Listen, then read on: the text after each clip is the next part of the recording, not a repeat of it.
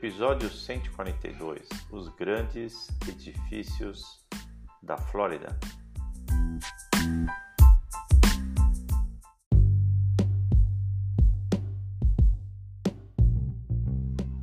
Panorama Tower ou Torre Panorama. Nós estamos em Miami, falando desse edifício muito, muito alto, 252 metros, 263 de ponta a ponta. Também temos as, os, as residências Aston Martin, Four Seasons Hotel. Também temos outros edifícios na Brickwell, que é uma avenida é, de bancos, né? uma avenida de business lá em Miami. Muito linda por sinal. Mas falando aqui da Torre Panorama, ele é um dos edifícios realmente mais altos da Flórida e tem 85 andares. Isso, 85. Foi feito em 2017. Por isso que até algumas notícias indicam aí outros né, edifícios mais altos, mas à medida que uh, um né, vai ultrapassando o outro, tem essa disputa é, então, o, quem estava em primeiro vai para o segundo lugar e assim vai. Mas você talvez se pergunte, né? Miami, Flórida, é, é um dos lugares onde nos Estados Unidos tem os edifícios mais altos.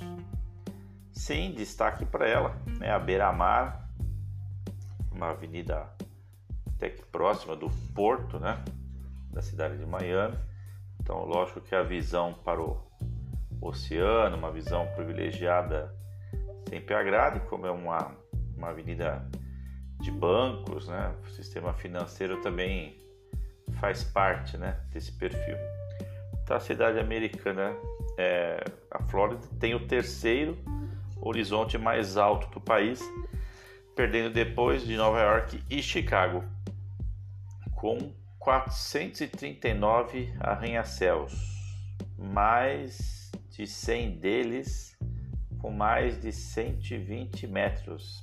É, um, é uma marca bem interessante.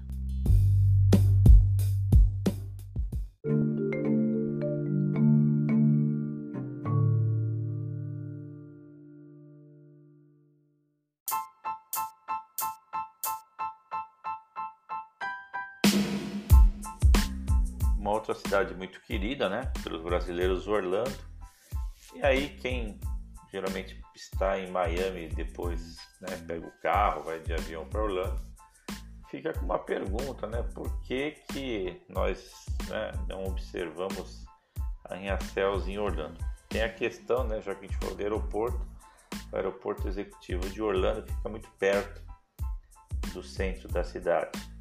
E aí quem é entendido né, em aeronáutica, é, zoneamento da cidade, entendeu por bem que esses edifícios eles têm que ser mais baixos, né? Então, arranha-céu não combina aí com essa situação é, de avião pousando, como a gente tem aqui né, na cidade de São Paulo, a questão de Congonhas, que ele nasceu numa região isolada, mas é natural, né? Depois a questão dos imóveis, né, a especulação imobiliária, todo mundo quer ficar perto do aeroporto, pela facilidade de mobilidade urbana. Só que é, o avião tem que descer, né? Ele não desce verticalmente, ele desce com uma reta inclinada, né? Então ele tem uma linha né, de, de descida de subida que tem que estar preservado, esse funil né, aeronáutico, tem que ter espaço, ainda mais as aeronaves também cada vez mais aumentam né, de tamanho. É, buscando aqui na literatura né, sobre esse assunto, existem estados americanos que não possuem arranha-céus. Nossa, né? Estados Unidos, país aí, né? Top de linha, será que existe essa situação? É, tem aí lugares em que não, não, isso não é comum ter, não. Vermont, Wyoming, Dakota do Sul, não tem único prédio alto, né, nessa faixa dos 100 metros. É, se tem um ou outro aí é de um destaque por causa de alguma, de alguma empresa que quer de repente se diferenciar e se afirmar na região. Então, um edifício alto sempre é um atrativo, né? Para fazer esse marketing. É, até voltando a falar da Flórida, né? É, especificamente, questão dos furacões, tufões. É, o furacão Andrew de 1992, né? Quem for buscar na história, é, vai ver que as reportagens da época, né? A Flórida criou um código, Florida Building Code. E aí, a partir de então, as novas né, construções deviam ser capazes de suportar ventos. Ventos nessa magnitude, né? força de furacão. Mas não só isso, né? apresentar persianas ou vidros resistentes a impactos. Realmente edifícios, né? tem uma, uma área de vidro é, muito grande, então não adianta a estrutura em si né? Ah, aguentar, mas o revestimento não, né? E também é, o pessoal que tem medo, né? Ou também já sofreu com furacões, de repente quer cidades aí mais protegidas, né? Dos furacões, onde a incidência não é grande.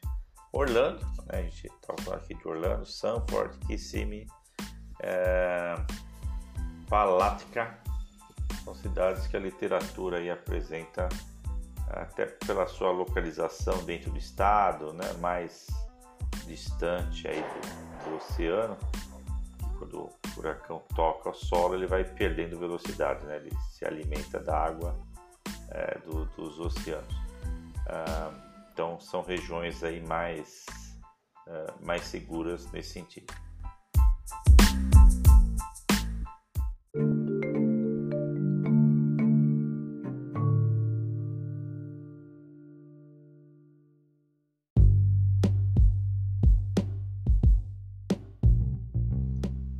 Notícia recente, né, nesse final de 2022, o horizonte de Miami deverá ficar aí diferente, porque vem arranha-céu novo por aí, né?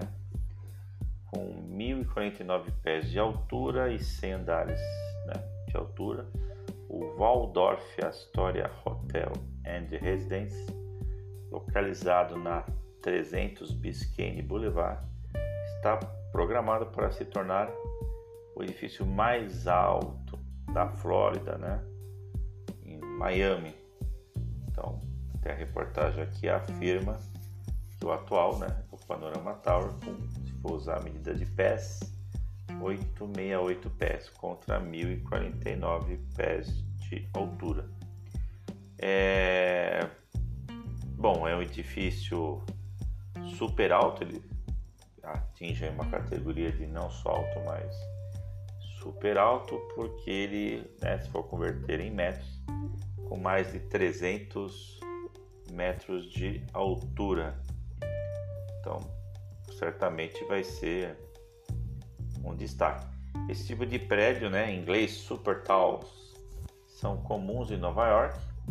Então, para trazer algo para Miami que fosse plantar a bandeira aí e que também é, existem investidores querem trazer essa competição aí, né, junto a Nova York. E o design dele também é interessante, parece pilhas de bloco de construção subindo ao céu. Então, aqueles edifícios icônicos, né, que virarão referência no bairro, na cidade, no estado. Então, no interior existirão 360 residências particulares Vai ter hotel também, dois, 205 quartos de hotel e uma piscina panorâmica, nada mais, nada menos, com vista de 360 graus da cidade. Quando que vai ficar pronto, que a gente vai poder aí, né, conferir 2027. É logo aí.